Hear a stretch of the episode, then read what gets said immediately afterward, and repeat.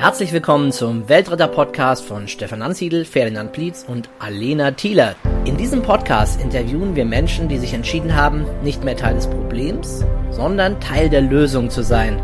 Erhalte Impulse für eine bessere Welt.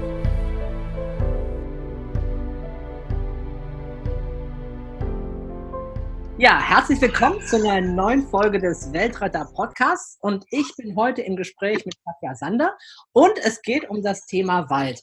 Hallo Katja, schön, dass du da bist. Hallo Stefan, ich freue mich auch. Sehr schön.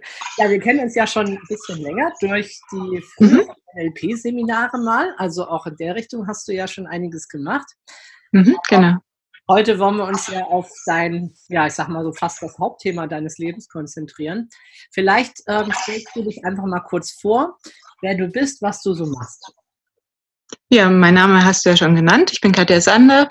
Beruflich bin ich Försterin. Und zwar bin ich Försterin bei der Bayerischen Forstverwaltung. Man hört schon, ich bin in Bayern Försterin, Revierleiterin, bin aber nicht mehr für den Wald zuständig, sondern auch für die Öffentlichkeitsarbeit und die Waldpädagogik. Also dafür, dass die Leute mit dem Wald vertraut werden und auch gerne immer wieder motiviert sind, in den Wald zu gehen. Ja, ich fand das ja super spannend, als ich das zum ersten Mal von dir erfahren habe. Ähm, du hast ja auch mit uns schon so eine kleine Waldexpedition mal gemacht. Ja, genau. In dem Beruf sind denn dann der eigentlich mehr Männer oder mehr Frauen? Oder ist das gleich? Ähm, der Frauenanteil wird gerade ein bisschen höher. Ähm, natürlich ist es jetzt noch sehr stark männlich geprägt in diesem Beruf. Das ist einfach so ein bisschen traditionell bedingt, aber es ist ein toller Beruf, sowohl für Männer als auch für Frauen. Mhm. Ja, sehr schön. Ähm, Thema Wald. Das ist ja, ähm, also ich sehe es gerade so ein bisschen aus der internationalen Brille. Da brennt es ja gerade richtig, könnte man sagen. Auf der einen Seite mhm ist ja jetzt äh, Sibirien, hört man dauernd in den Nachrichten und dann jetzt ja auch irgendwie Brasilien mal wieder. Ähm, also da werden ja riesige Flächen Wald gerade weltweit, könnte man sagen, vernichtet. Ne? Ja, das stimmt. Das ist auch sehr traurig, weil natürlich auch enorm viel Kohlendioxid dadurch freigesetzt wird. Und was natürlich auch noch ist, der Wald ist ja Lebensraum für die unterschiedlichsten Arten von Tieren, von Pflanzen und auch dieser Lebensraum geht dann ja einfach verloren. Und das ist natürlich ein zusätzliches Problem, was wir aktuell haben. Nicht nur das Waldsterben, ähm, auch bei uns in Deutschland, auch in Bayern, sondern zusätzlich noch diesen Verlust der Artenvielfalt, der Biodiversität. Ja, ich finde das also richtig krass. Also zum Teil ja auch von Menschen gemacht, ne? was ich so gehört habe, äh, in Brasilien zumindest, äh, die Idee ja auch äh, Weideflächen zu schaffen für die, oder, oder zumindest für, das, für den Futteranbau von Tieren, da jede Menge Wald einfach teilweise abzubrennen oder abzuholzen. Ne? Ja, das wird ja, genau, es wird ja schon seit vielen Jahren so praktiziert und jetzt ist es zum Glück endlich auch mal so, dass es in den Medien präsent ist. Also was wir eigentlich durch unseren enormen Fleischkonsum dort in anderen Ländern für Schäden verursachen. Ja, ja. wenn man die Leute sehen, so ja die deutschen Statistiken, wir verbrauchen ja gar nicht so viel, aber eigentlich muss man ja unseren weltweiten äh, Verbrauch sehen, was wir auch in anderen Ländern hinterlassen für unseren Konsum. Und äh, deswegen muss man uns da schon an die Nase fassen. Ne? Ja, vielleicht kommen wir mal zu dem Naheliegenden zu, zu Deutschland oder zu Bayern, je nachdem, auch zu uns. Ähm, wie ist es denn im Augenblick um den Wald bestellt? Ja, ich denke, es kann jeder sehen, der einfach mal mit offenen Augen entweder durch den Wald geht oder auch jetzt wie bei uns, ich bin im Spessart, ähm, einfach mal daran vorbeifährt. Überall im Wald leuchten so rostrote Tupfen heraus.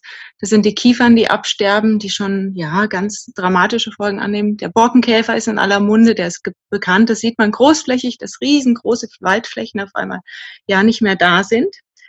Ähm, und was wir jetzt noch aktuell haben, ist, dass auch bei unseren Laubbäumen tatsächlich viele Baumarten ja so ein bisschen schlapp machen. Also die sind einfach erschöpft in ihrer Widerstandskraft, die können nicht mehr. Und sogar unsere Buche, auf die wir wahnsinnig viel gesetzt haben, die hier heimisch ist, eine wahnsinnig tolle Bu Baumart, ähm, auch die macht inzwischen schlapp. Mhm. Das heißt, im Augenblick eher Verschlechterung des Waldbestandes oder eher eine Fortsetzung, dass es schon seit vielen Jahren hinabgeht? Wie würdest du das sehen? Ähm, also ich denke, die Anzeichen, die sind vorab, die sind schon seit Jahren erkennbar. Bei der Fichte hat es natürlich jeder mitbekommen. Immer wenn Trockenjahre waren, wir hatten ja schon einige, dann konnte man auch mit einer deutlichen Zunahme der Schadholzmenge, das konnte man sehen und auch mit einer großen Fläche von Wald, die halt einfach tatsächlich abgestorben ist. Das ist schon bekannt. Ähm, dass das jetzt in diesem Tempo so weitergeht und dass das so dramatische Auswirkungen hat, äh, das ist auch selbst für die Experten erst nochmal, ja, das müssen wir erstmal verkraften, dass die Situation sich so rasant verstimmert. Mhm. Woran liegt das denn? Du hast gerade schon Hitze genannt. Ist das der einzigste Grund oder? Ja, es ist eine Faktorenkombination. Also wir haben das Problem, das ist im letzten Jahr 2018 war ein extremes Trockenjahr. Wir hatten schon einige Trockenjahre davor. Ähm, das ist natürlich ein Hauptpunkt. Durch diese Trockenheit sind die Bäume nicht mehr so widerstandsfähig und dann können natürlich auch noch Schädlinge Fuß fassen, auch bei den Laubbäumen. Also diese Trockenheit in der Vegetationsperiode, die ist eigentlich besonders dramatisch für all unsere Baumarten. Mhm. Und gibt es da irgendwas, was man tun kann? Hm, das ist eine gute Frage. Also wir würden es, glaube ich, schon längst tun, wenn es irgendwelche ja, Mittel, Wege geben würde. Ähm, wir freuen uns über jeden Tropfen Regen, den wir haben. Also jetzt gerade hier bei uns in Unterfranken ist es ja besonders dramatisch. Man kann auch zu den Deutschlandkarte ein bisschen anschauen. In Deutschland ist es schon auch sehr unterschiedlich. Während in Oberbayern, in Süddeutschland noch deutlich mehr Regenfälle fallen, haben wir hier in Franken und auch in einem anderen Bundesländer, Brandenburg, haben wir deutlich weniger Regen. Und ähm, wir haben das Problem, dass diese Grundwasserstände, die, die sich gar nicht mehr auffüllen können, weil wir einfach insgesamt deutlich zu wenig Niederschläge haben. Zusätzlich haben wir halt noch das Problem, dass durch diese wärmeren Temperaturen optimale Voraussetzungen geschaffen werden, halt für diese unterschiedlichen Schädlinge. Ein Buchdrucker, Kupferstecher, das sind Borkenkäfer an der Fichte. Oder Schwammspinner, das ist ein ganz hübscher kleiner Falter.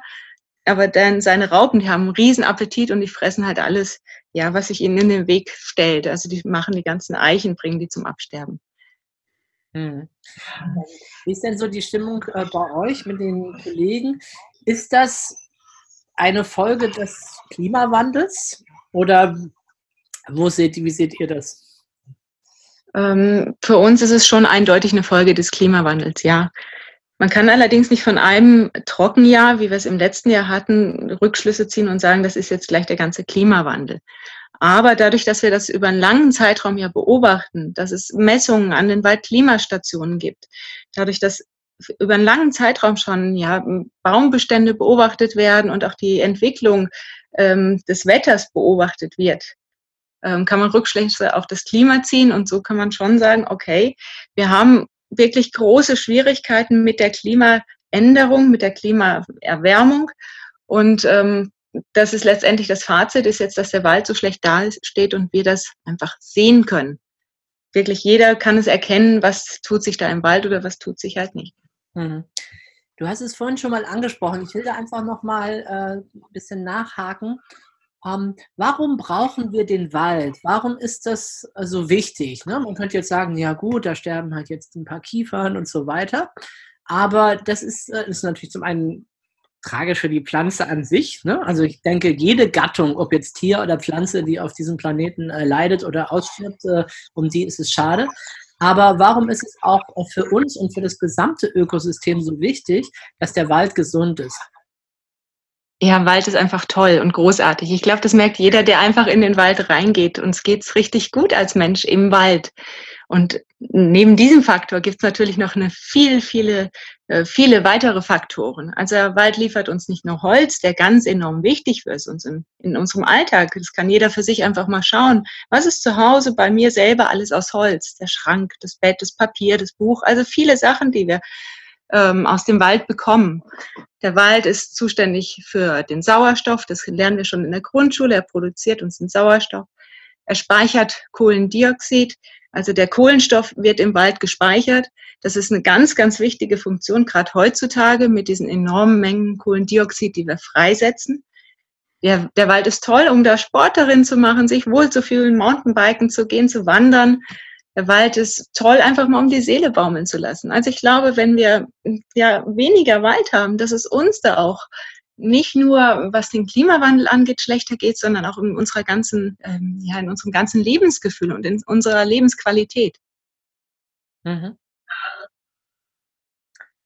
Was, was kann denn jeder Einzelne dazu beitragen, dass es dem Wald gut geht?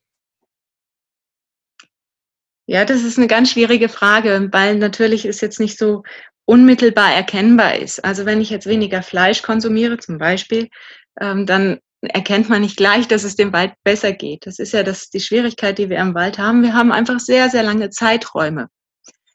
Ähm, ich denke aber, das Entscheidende ist, dass sich jeder einfach mal in seinem eigenen Leben hinterfragt und einfach mal schaut, was kann ich denn verbessern, was kann ich ändern. Und wenn ich diesen Ansatz habe und jeder vielleicht ein bisschen was ändert, dann können wir in der Summe schon einiges tun der Wald kann halt nicht so schnell reagieren, wie wir das gerne hätten. Und auch wie es einfach in, in dieser Klimaerwärmung, in diesem rasanten Tempo einfach notwendig wäre. Das heißt, wir brauchen da einfach mehr Zeit, wir brauchen Geduld. Ja, und wir brauchen auch technische Innovationen zum Beispiel. Also ähm, es kann nicht so sein, dass wir immer weiter ähm, viel Brennholz verschüren und das, ja, das Kohlendioxid wieder freigesetzt wird. Es wäre auch schön, wenn es Öfen gäbe, die zum Beispiel mit einer deutlich geringeren Holzmenge auskommen würden, um die gleiche Wärme zu liefern. Die gibt es ja auch schon, aber es gibt da so ganz viele unterschiedliche Ansätze. Also technisch, jeder Einzelne kann in seinem Leben was tun, indem er ein bisschen weniger Auto fährt, indem er ja regionale Produkte kauft, indem er weniger Fleisch konsumiert, indem er vor allem mal das Wasser spart. Das ist ganz zentral. Wasser ist ja unser Thema. Das gesunde Grundwasser, das gute, klare Grundwasser, das letztendlich kommt das auch aus dem Wald.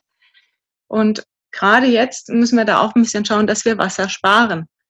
Also beim Zähneputzen mal einen Wasserhahn abdrehen, vielleicht mal duschen statt zu baden. Also es gibt da ganz viele Möglichkeiten, eine ganze Fülle von Dingen, die man tun kann, die aber natürlich nicht gleich auch ähm, ja, sichtbar werden.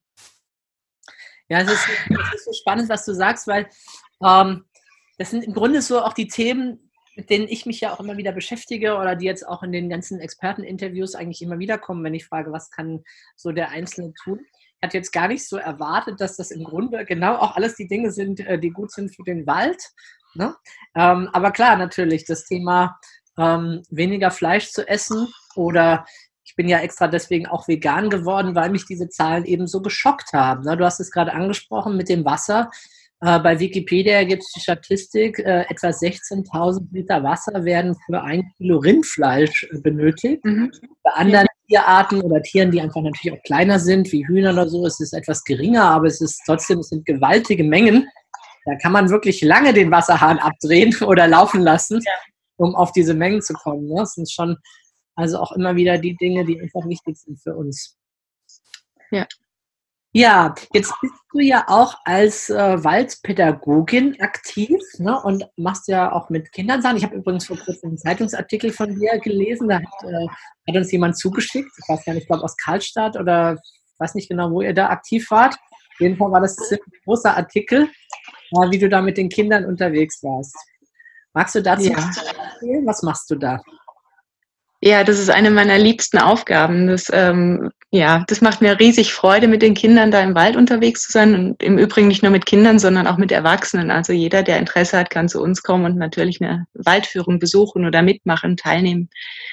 Das, bei den Waldführungen geht es einerseits darum, dass wir den Wald erleben ähm, und miteinander einfach den Wald erkunden. Das, der Gedanke dahinter ist etwas, was mir Spaß, etwas, was mir Freude bereitet, das schätze ich wert und das möchte ich auch erhalten. Was wir jetzt in diesem Jahr besonders intensiv gemacht haben, ist, dass wir auch ein Programm hatten, die Weltretter. Wir haben uns da ein bisschen ja von dir inspirieren lassen ähm, und haben da tatsächlich verschiedene Workshops gemacht mit den Kindern, dass die selbstständig erarbeiten. Wie schaut es denn aus mit unserem Müll?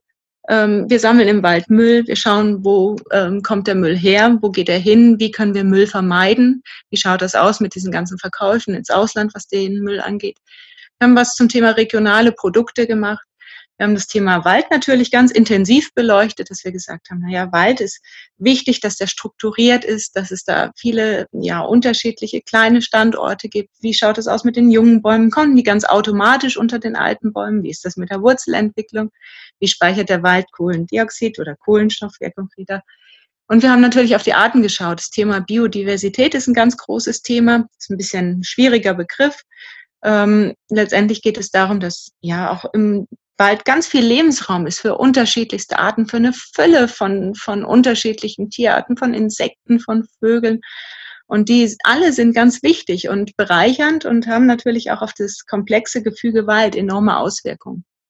Und was mir da am meisten gefallen hat, als wir mit den Kindern im Wald waren, ist, dass die sich richtig gut auskennen. Das heißt, das sind echte Experten in all diesen Bereichen. Die haben schon ganz viel gelernt in der Schule und auch von zu Hause. Und die wollen wirklich, die wollen Veränderung, die wollen was tun, die wollen sich einsetzen. Ja, und es ist eine Aufgabe, die einfach wahnsinnig viel Spaß macht, die uns so ja selber bereichert in Kontakt mit den Kindern oder auch mit den jungen Erwachsenen. Mhm. Das heißt, äh, das heißt, Jetzt habe ich dich nicht verstanden. Das war jetzt. Genau, wir haben manchmal so ein Echo, wenn ich rede. Ja, genau. Ähm, ich habe gefragt, und das machst du auch weiterhin mit den Kindern? Gibt es da noch weitere Veranstaltungen? Ja, ja, ständig. Also es ist ja so, dass also die Kinder dürfen mit dem Förster einmal pro Jahr in den Wald gehen, die Kinder der dritten und vierten Klasse. Das ist unser Schwerpunkt, unsere Schwerpunktzielgruppe aber die schon mal bei uns waren, die wollen immer wieder kommen. Also wir haben da wahnsinnig große Nachfrage von Kindergartenkindern über Grundschüler bis hin zu ähm, Realschule, Mittelschule, Gymnasium und auch eben Erwachsenengruppen, die sich da gerne führen lassen möchten. Es geht immer weiter. Das machen wir schon seit vielen, vielen Jahren, diese Waldpädagogik oder auch Waldbaden, forstliche Bildungsarbeit. Jetzt hat das Ganze halt einen Namen, ähm, dieses Waldbaden. Aber das betreiben wir schon seit vielen Jahren und es geht immer, immer weiter, klar. Das macht riesig viel Spaß, aber beiden, ne? also sowohl den Kindern als auch den Erwachsenen, die da aktiv mitgestalten. Ja, ich denke, für die Kinder ist natürlich auch eine Art von Bewusstseinsbildung. Und das ist auch das, was wir ja brauchen ne? für die Zukunft. Dass immer mehr Menschen auch in dem genau. leben. Die, ich meine, als in meiner Kindheit, da hieß es einfach noch, ja, man soll keinen Müll in den Wald werfen und kein Feuer machen oder so. Oder Zigaretten genau. wegwerfen und so. Ähm, interessant finde ich, dass damals es auch schon immer hieß, ja, der Wald, der Wald, wir müssen was tun. Der World Wildlife Fund, eine der großen Organisationen, ne? mhm. Auf, äh, Hilferuf und so weiter. Und ich glaube, dass natürlich dann viele Menschen auch irgendwann müde geworden sind, im Laufe der Jahre zu hören, ach naja, gut. Äh, und äh, jetzt heute, ist es denn dramatischer als damals? Ich denke schon, oder? Wenn ich das so höre, was wir eingangs gesagt haben. Also wir hatten ja in den 80er Jahren hatten wir hier ein, ein großes Waldsterben. Ähm, und das war, ja, rückwirkend war das natürlich schon dramatisch, aber es war insofern einfacher als das, was wir jetzt haben, ähm, weil die Ursachen relativ klar waren. Und dann konnte man relativ schnell an den Ursachen halt auch tatsächlich ja an den entscheidenden Stellschrauben drehen. Also in den 80er Jahren hatten wir großflächig auch Tannensterben. Das war wegen in der Fabrik Schornsteine. Da gab es viele, viele Emissionen und dann hat man Filteranlagen eingebaut und hat sich da ganz viele technische Innovationen und hat es relativ zügig dann auch verbessert und umgesetzt. Ähm, die Schwierigkeit, die wir jetzt haben, ist, dass es ja deutlich komplexer ist, das Ganze. Der Wald ist ja ohnehin so ein ganz anfälliges, ja, sensibles Gefüge. Und wenn jetzt diese Ursachen auch noch komplex sind, also es ist ja nicht so, dass wir nur einmal eine Trockenheit haben, sondern wir haben ja in den letzten Jahren immer wieder diese enorme Trockenheit in der Vegetationszeit. Und es ist so schwierig jetzt zu sagen, naja, jetzt trinkt einfach äh, oder spart ein bisschen Wasser, stellt beim Duschen das Wasser ab und schon ist die Sache erledigt. So ist es ja leider nicht, weil ja so wahnsinnig viele andere Faktoren auch noch dazu beitragen. Und deshalb sind wir schon, ähm, ja, stehen wir vor riesengroßen anderen und neuen Herausforderungen. Und die Schwierigkeit, die wir jetzt auch haben, ist, dass auch in extrem naturnah bewirtschafteten Wäldern, im Privatwald, im Körperschaftswald, im Staatswald, überall sterben die Bäume ab. Und ja, es tut einem wirklich weh, das zu sehen, weil wir ein bisschen hilflos daneben stehen ähm, und ja, gar nicht reagieren können. Es ist ja im Wald nicht auch so schnell zu ersetzen. Ich kann nicht sagen, naja gut, die Baumart hat jetzt nicht funktioniert, dann nehme ich eine neue. Das geht halt eben nicht. Und das ist die Schwierigkeit, die wir haben. Und ich glaube, dass es eine ganz andere Dimension ist, als wie wir das bereits erlebt haben in den 80er Jahren. Mhm. Und, und damals war es super dramatisch, ne? Waldsterben, und äh, jetzt heute hört man gar nicht so viel in Nachrichten und äh, in den Medien dazu. Ne? Also natürlich kommt schon immer mal wieder was, aber also zumindest als Kind habe ich es viel drängender wahrgenommen damals. Ja, Also ich natürlich, ich bin natürlich schon auch auf das Thema fokussiert. Ich merke mit großer Freude, dass das Thema immer mehr in den Medien ist. Also weil wir es ja natürlich auch flächendeckend jetzt in Deutschland haben. Also egal im Norden oder im Süden, im Osten, im Westen, überall haben wir die Probleme, was den Wald angeht. Natürlich in unterschiedlichen Stärkegraden, in unterschiedlichen Auswirkungen, weil es auch sehr unterschiedliche Voraussetzungen gibt. Also nicht in jedem Bereich ist der äh, Niederschlag der gleiche, nicht in jedem Bereich ist der Boden der gleiche. Und deshalb haben wir da schon auch ein paar Unterschiede. Aber insgesamt nehme ich das schon sehr groß in den Medien wahr und bin auch sehr dankbar dafür, dass es endlich mal auch so jetzt in den Medien drin ist, das Ganze. Ähm, weil der Wald einfach, ja, so wahnsinnig wichtig ist, so wahnsinnig toll ist und ja auch deutlich mehr Aufmerksamkeit verdient, als wir ihm bisher geschenkt haben. Wir haben den immer so wahrgenommen und schön, dass der Wald da ist und wir haben uns gefreut. Aber ja, wirklich dafür getan, im Sinne von selber das eigene Konsumverhalten zu hinterfragen, selber mal zu überlegen, was kann ich denn konkret für den Wald tun? Das hat jeder von uns, glaube ich, deutlich zu wenig gemacht. Mhm. Ja. Wie lange dauert es denn, bis so ein Wald wächst? Ich meine, das ist natürlich wahrscheinlich auch sehr differenziert zu betrachten, aber nur mal, um uns eine Vorstellung zu geben. Ähm, ja. Also es ist halt schwierig, das, ähm, da eine pauschale Aussage zu treffen. Wir versuchen natürlich, dass der Wald dauerhaft wächst. Das bedeutet, dass auf einer Fläche unterschiedliche Altersstrukturen nebeneinander wachsen. Mhm. Also das heißt, es ist keine so Altersklassenwald, wir haben jetzt einen 100-jährigen Bestand und der wird jetzt gefällt und da wächst wieder ein neuer Wald drauf, sondern wir versuchen das als Dauerwald zu bewirtschaften, ähm, sodass halt alt neben jung ist, wenn ein alter Baum rauskommt oder stirbt oder ja auch einfach im Bestand stehen bleibt und abstirbt, dann wäre es halt optimal, wenn gleich automatisch die Naturverjüngung, also die natürlich kommenden Bäume von unten wieder nachkommen und einfach diese Lücke, die durch diesen alten Baum entstanden ist, wieder automatisch schließen. Insgesamt kann man sagen, ähm, ja, wenn ich, wenn ich jetzt die Ausfälle zum Beispiel bei der Fichte beim, durch den Borkenkäfer hervorgerufen, wenn ich die wieder aufforste, diese Flächen, diese aktiv ja neue Baumarten einbringe, andere Baumarten einbringe, bis da erstmal wieder so ein Bestandesinnenklima entsteht, was ja so, so typisch ist für den Wald. Wenn man draußen steht, ist es ganz heiß und im Wald ist dann so kühl feucht und so ein ganz anderes Klima. Bis das wieder entsteht, da vergehen schon mal 50, 60 Jahre und das ist jetzt noch relativ schnell. Man kann sagen, also so ein Wald, so ein typischer Wald entsteht ja nach 100 Jahren erst wieder. Und hm. das sind natürlich Zeiträume, in denen wir da unterwegs sind, die ja mit dem Klimawandel so ganz und gar nicht irgendwie passen.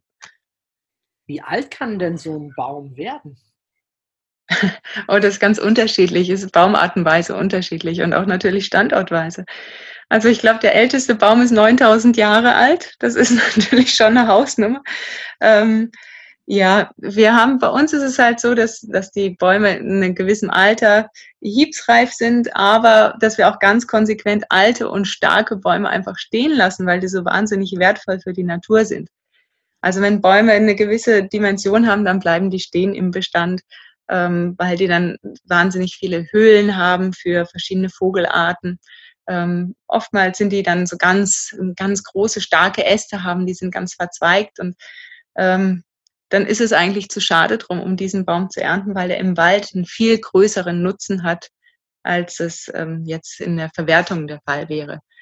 Ähm, deshalb ist es auch da schwierig zu sagen, wie alt kann ein Baum werden. Ich kann jetzt bei uns im Spessart sagen, da gibt es die Eichen, die sind 400, 500 Jahre alt. Ähm, es gibt aber auch einen Haufen Buchenbestände und der Spessart ist eigentlich ein Buchengebiet, die auch, ja, wo es Bäume gibt, die 180, 200 Jahre alt sind. Mhm. Ja, genau. Ähm, du hast es vorhin mal angesprochen, das Thema Biodiversität auch schon. Hast auch schon natürlich ein bisschen was dazu erläutert.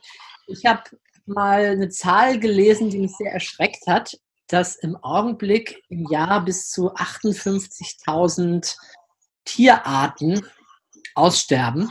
Also nicht einzelne Exemplare von irgendwas, sondern tatsächlich Arten, Mhm. Und habe mich dann gefragt, ja, was könnte ich, so viele könnte ich gar nicht aufzählen, die kenne ich natürlich gar nicht alle. Und habe dann ein bisschen weiter gelesen und erfahren, dass viele davon natürlich auch, im, speziell jetzt natürlich im Amazonas oder in diesen riesigen Waldgebieten äh, auch leben. Mhm. Also der Wald als Lebensraum für viele Arten. Vielleicht kannst du dazu noch so ein bisschen was sagen. Ich meine, ich jogge fast jeden Morgen inzwischen durch den Wald und neulich habe ich mal, das ist aber ganz selten, habe ich auch mal tatsächlich zwei Rehe gesehen. Häufiger schon mal einen Hasen. Aber und natürlich vielleicht so ein paar Kriechtiere noch. Aber was gibt es denn da sonst noch so für Tiere, außer diese drei, die mir da begegnen könnten, die ich vielleicht gar nicht sehe? Ja, also die Großen sind natürlich auffälliger. Ne? Ist ganz klar, wenn man vor einer Rotte Wildschweine steht, dann kann man die nicht, nicht übersehen oder auch ein Reh, an dem man vorbeijoggt. Das ist auch ganz klar. Also die Großen sind auffälliger, aber es gibt eine Fülle von Tierarten. Und die meisten sind natürlich klein, unscheinbar und auch nicht für jedermann so, so wahnsinnig begeisternd. Aber gerade die sind so enorm wichtig. Also es gibt eine Fülle von Insekten und Käfern im Wald, unterschiedlichste Käfer, totholzbewohnende Arten, die dieses tote Holz zersetzen, was im Wald ist.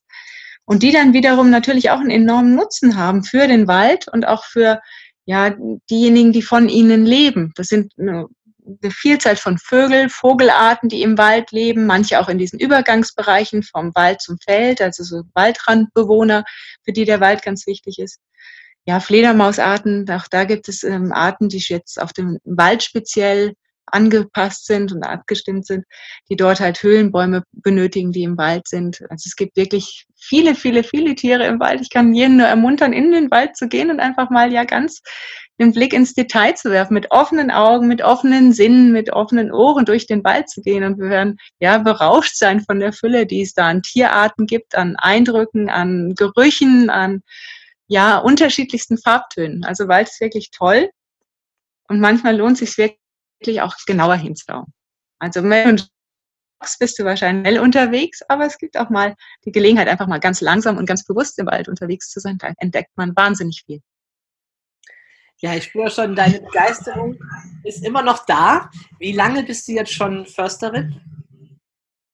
Oh, da müsste ich mal nachrechnen. Ich weiß es gar nicht so ganz genau. Also ich glaube jetzt um die 20 Jahre bin ich jetzt schon im Forst. Ähm, genau. Habe aber vorher ja noch natürlich andere Sachen gemacht. Aber ich muss gestehen, dieser Wald, der begeistert mich nach wie vor absolut uneingeschränkt. Genau. Ja, was sind denn andere Aufgaben oder außer durch den Wald zu gehen oder wahrscheinlich haben sie auch damit zu tun von einem Förster oder einer Försterin? Was, was, ist, was gehört zu deinem Aufgabenbereich sonst noch dazu? Ja, bei uns, wir sind ja, also in Bayern ist es ein bisschen komplizierteres System. Wir haben die Förster, die den Staatswald bewirtschaften, bei den bayerischen Staatsforsten. Wir haben die hoheitlich zuständigen Förster an den Ämtern für Ernährung, Landwirtschaft und Forsten. Und an so einem Amt bin ich Försterin. Und wir sind auch für die Beratung der privaten Waldbesitzer zum Beispiel zuständig. Das ist einer unserer Kernaufgaben, für die wir zuständig sind und auch für deren ja, Weiterbildung. Und gerade jetzt, also in unserem Amtsbereich, wir sind das größte Amt in Bayern, haben wir sehr, sehr viele private Waldbesitzer. Wir haben über 60.000 Waldbesitzer in diesen drei Landkreisen mit kleinen Besitzgrößen. Und die werden jetzt durch diese Änderungen, ähm, durch diese Veränderung im Wald, durch dieses große, massive Waldsterben, werden die extrem herausgefordert. Und da ist es uns natürlich unsere Aufgabe, die zu beraten und denen ja unterstützend zur Seite zu stehen weil das natürlich auch ganz schwierig ist. Also wenn jemand ein ganz kleines Waldstück zum Beispiel besitzt und muss dort halt, weil er dazu verpflichtet ist, die vom Borkenkäfer befallenen Fichten fällen und muss die noch verkaufen und muss die Fläche dann auch per Gesetz muss er, ist er dazu verpflichtet, die wieder aufzuforsten. Und da ist natürlich heutzutage nicht jeder, ähm, ja, so Firmen oder verbringt so viel Zeit im Wald oder hat so viel Hintergrundinformationen, dass er sich da besonders auskennt. Und deshalb ist es unsere Kernaufgabe, da auch die privaten Waldbesitzer zu unterstützen. Mhm. Was hältst du von dem Felix Finkbeiner, heißt der, glaube ich, ne, mit seiner Aktion, äh, Bäume zu pflanzen? Ja, finde ich toll. ich finde das großartig. Jeder Baum, der mehr da ist, den finde ich super. Also wir pflanzen ja auch Bäume, jede Menge. Also jedes Jahr werden ja Millionen von Bäumen in Bayern. In anderen Bundesländern kann ich mich so gut nicht aus, ähm, wie viel das da ist, wie viele Millionen Bäume da gepflanzt werden. Aber wir pflanzen immer Millionen neuer Bäume. Und je mehr es werden, umso besser. Bäume sind großartig. Ähm, es gab jetzt auch eine Studie aus Zürich von der ETH, von der Universität, wie man dann den Klimawandel durch das Pflanzen von Bäumen ja wie man da ein bisschen reduzieren könnte, die Auswirkungen und welche Flächen denn in Bestockung gebracht, also aufgeforstet werden könnten, damit der Klimawandel, die Folgen des Klimawandels ein bisschen reduziert werden könnten. Also ich bin ein absoluter Freund davon, Bäume zu pflanzen. Ich finde das toll, wer auch immer das macht. Ähm, und ja, wünsche mir, dass das jeder vielleicht auch da in dieser Hinsicht noch einen Beitrag leistet. Allerdings muss ich gestehen, dass es ja den Klimawandel durch das Pflanzen von Bäumen aufzuhalten, das wird nicht funktionieren. Also da muss jeder tatsächlich schon ein bisschen mehr an sich selber arbeiten. Und ähm, das ist, glaube ich, die Hauptaufgabe, die jetzt uns in der Zukunft noch bevorsteht. Ja, da ist Reduktion wohl der, der größere Hebel an der Stelle. Auch wenn es ja durchaus bemerkenswerte Initiativen gibt. Ähm, ich hatte ja mal vor einiger Zeit berichtet von dieser Geschichte, dass die, ähm, die Inder an einem Tag 55 Millionen Bäume gepflanzt haben. Mhm. Und die Chinesen ja sogar äh, mit 50 oder ich, oder ich glaube 50 Milliarden war die Zahl, 50 Milliarden Bäume innerhalb von mehreren Jahren gepflanzt haben, weil sie halt das Problem hatten, dass Peking schon fast äh, Wüstenstadt geworden wäre. Zwei Wüsten sind irgendwie zusammengewachsen und da gab es ja auch immer Bilder in den Nachrichten mit Mundschutz und so ne, für die Geschichten. Und dann haben sie halt um die Mauer herum noch eine grüne Mauer gebaut, die jeden Tag so habe ich es gelesen im Internet, von 30.000 Menschen bewässert wird. Also mhm. ein, ein, Wahnsinn, das muss man sich mal vorstellen. 55 Milliarden Bäume und 30.000 Menschen sind jeden Tag im Einsatz, um da auf Wolken zu schießen und sie abregnen zu lassen, damit dieser ja. Wald weiter wachsen kann.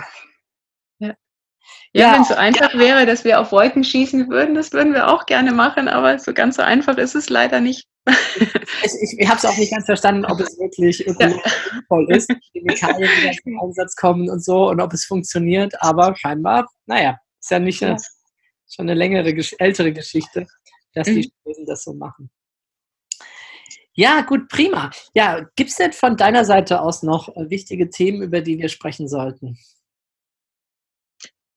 Hm, müsste ich nachdenken, müsste ich ein bisschen überlegen. Also ich denke, ja, wir haben schon so einen ganz guten ja, Einblick in den Wald so ein bisschen gegeben. Ich denke, jeder, das Beste ist, wenn jeder tatsächlich mal mit offenen Augen irgendwo langläuft oder lang fährt, dass er mal nach dem Wald schaut. Denn das ist wirklich das, ja, wenn man die Auswirkungen unserer, unseres Konsumverhaltens der letzten Jahre so unmittelbar sieht, dann macht einen das schon betroffen. Also mir ist es letztens bei einer Waldführung so gegangen, dass ich eine fünfte Klasse geführt habe ähm, vom Gymnasium und da habe ich gedacht, Mensch, als ich in eurem Alter war, da hatte ich noch so einen Button auf dem, auf, bei mir auf dem Schreibtisch, erst wenn der letzte Baum gerodet, der letzte Fluss vergiftet, der letzte Fisch gefangen ist, dann werden wir feststellen, dass man Geld nicht essen kann. Und in dieser Zeit dazwischen, diese Jahre, die vergangen sind, bei mir seit der fünften Klasse, das ist ja schon inzwischen eine ganze, eine ganze lange Zeit her, habe ich persönlich viel zu wenig getan. Und es war mir überhaupt viel zu wenig im Bewusstsein, ähm, wie, wie ich mich verhalte und wie ich dazu beitrage, dass es der Natur, unserer Umwelt, ja, schlechter geht. Und es macht mich ehrlich gesagt ein bisschen betroffen, die ganze Situation, weil ich jetzt selber Kinder habe und ich mir für meine Kinder wirklich eine richtig tolle, gute Zukunft wünsche. Auch eine Zukunft, bei der noch Wasser da ist, bei der die, ja, einfach auch noch ihr Leben wirklich genießen können. Und ähm, ich finde, wie gesagt, mich macht es so ein bisschen betroffen, diese ganze Situation, wie wenig ich selber getan habe. Und mir wäre wirklich dran gelegen, dass jeder, statt auf andere zu zeigen, was sie alles falsch machen, sich selber mal ein bisschen hinterfragt, wie kann ich konkret was tun. Es gibt immer wieder Leute, die alles besser wissen, aber es gibt noch viel zu wenige, die tatsächlich alles besser machen. Und das, finde ich, sollte unsere Hauptaufgabe sein, dass jeder zum Bessermacher wird. Wow, ja, das war, das war ein sehr schönes Schlusswort für diesen Podcast zumindest. Es gibt ja auch ein Webinar von dir. Uh, je nachdem, wann wir diesen Podcast ausstrahlen, gibt es eine Aufzeichnung oder es steht noch live an, mhm. Wo es sicherlich auch noch die ein oder andere Information mehr gibt oder ergänzend zu dem, was wir jetzt auch gesagt haben. Mhm. Ja, Katja, ganz herzlichen Dank für das Interview. Danke auch, hat Spaß gemacht. Ja, schön. Und äh, alles Gute. Weiterhin wünsche ich dir ganz viel Spaß im Wald und mit den Kindern, das auch weiterzugeben, das Wissen an sie. Und äh, ich denke, wir werden sicherlich irgendwann auch wieder mal oder mal ein Projekt zusammen machen. Und mhm. Bis dahin, ciao. Tschüss, Dankeschön.